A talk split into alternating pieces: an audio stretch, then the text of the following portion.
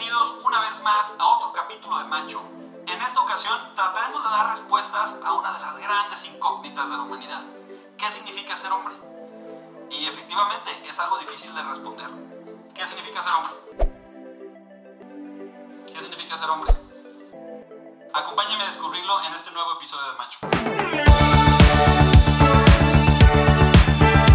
Macho es el modelo tradicional a través del cual los hombres nos hemos formado y desarrollado. Este pretende ser un espacio crítico sobre hombres y masculinidades para encontrar nuevas formas de ser y relacionarnos tomando en cuenta nuestros distintos contextos. A través de contenidos audiovisuales queremos compartir cápsulas, entrevistas y análisis de personas comunes, expertas y académicas. ¿Qué significa ser hombre? ¿Cómo se llega a ser hombre? ¿Qué es la masculinidad? Nada, te ríes de todo, ¿verdad?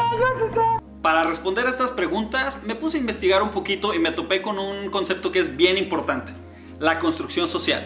Suena un poco académico, pero la neta es que me di cuenta que algunos sociólogos hace unos años afirmaron que la construcción social es producto de la cultura. Son como estas herramientas o conceptos que nosotros construimos en base a nuestras ideas o a nuestras eh, creencias para darle sentido y funcionamiento a nuestra vida diaria y las relaciones con otras personas. Pero sí es muy fácil, hombre, ni que fuera uno de plan, ¿cómo no va uno a saber, hombre? Algunos ejemplos de construcciones sociales son la clase. La clase es este grupo de personas dentro de una sociedad que comparten condiciones de vida similares, de trabajo, condiciones económicas parecidas o similares. Este pobre diablo que ocupa el último peldaño de la escala social, este perfecto y feliz, este pobre iletrado. La clase social es esta herramienta que utilizamos las personas para darle sentido o significado a construcciones que generamos en base a nuestras creencias o nuestras ideas. El lenguaje. El lenguaje funciona como este recipiente cultural donde se reflejan las ideas y la realidad del mundo en una sociedad o territorio determinado. ¡Qué por! ¡Qué por! O el género. He doesn't have the shooting on the floor as Miami shrinks defense.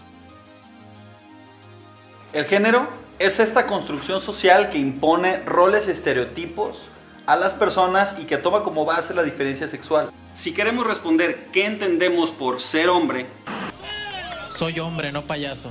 es importante comprender la estrecha relación que existe el concepto de masculinidad con el género, como producto de ese aprendizaje que hemos tenido en diferentes ámbitos de nuestras vidas, en nuestra familia, en la escuela, lo que vemos en los medios de comunicación a diario, con nuestros amigos, en nuestra comunidad, y que no necesariamente tienen una explicación sexual o biológica. Por ejemplo, la crianza o la agresividad, que si bien puede estar influenciado por factores hormonales, también entendemos que en la mayoría de las culturas, hombres y mujeres son empujadas y empujados a polos opuestos de manera extrema. Esto surge a partir de la educación diferenciada de género que tenemos las personas desde el momento en que nacemos. ¿Cómo se nos enseña a ser hombres? Este proceso inicia desde que somos pequeños. Me gustan como tú, bonitas e inútiles. Hay una diferenciación en los mensajes que recibimos de pequeños e incluso en los juguetes que se nos brindan para jugar. Se nos asigna el color azul. Se nos limita en la manifestación de sentimientos. Por ejemplo, se nos dice que no podemos llorar porque eso es de niñas. No, llo- no llore, no llore. Esto se va a arreglar, no sea tontito. No llore, no llore.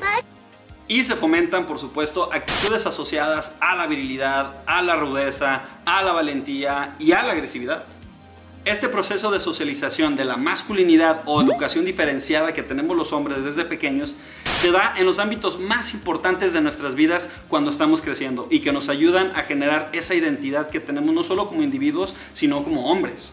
Por ejemplo, la familia, la escuela, la religión, los medios de comunicación y la misma comunidad en la que nos desarrollamos.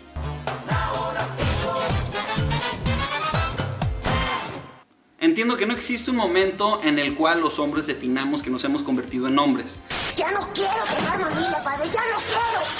sino es una serie de momentos a través de nuestras vidas las que van configurando nuestra noción de lo que significa ser hombre.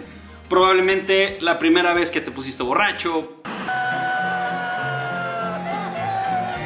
O la primera vez que saliste con una chica. O la primera vez que ganaste dinero a través de un trabajo. Por eso es importante comprender por qué el género influye tanto en nuestras vidas y por qué lo hace. El género impone roles y estereotipos de los cuales no somos ajenos. Se nos dice que tenemos que ser fuertes, valientes, viriles, agresivos. Muy macho, ¿y qué? ¿Macho torrón? No más, ponme a prueba.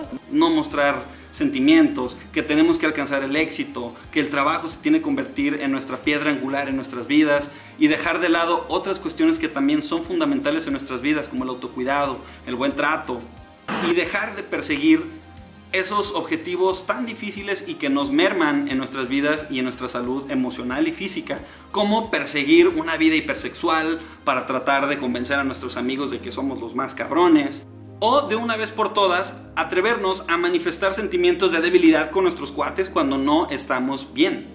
Porque a usted nunca le ha importado lo que yo siento.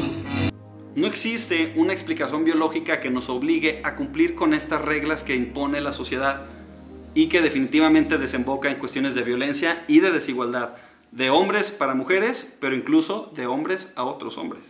En el siguiente capítulo platicaremos de qué manera el género afecta de forma más específica nuestra vida cotidiana, las personas que nos rodean y nuestra comunidad. Hasta la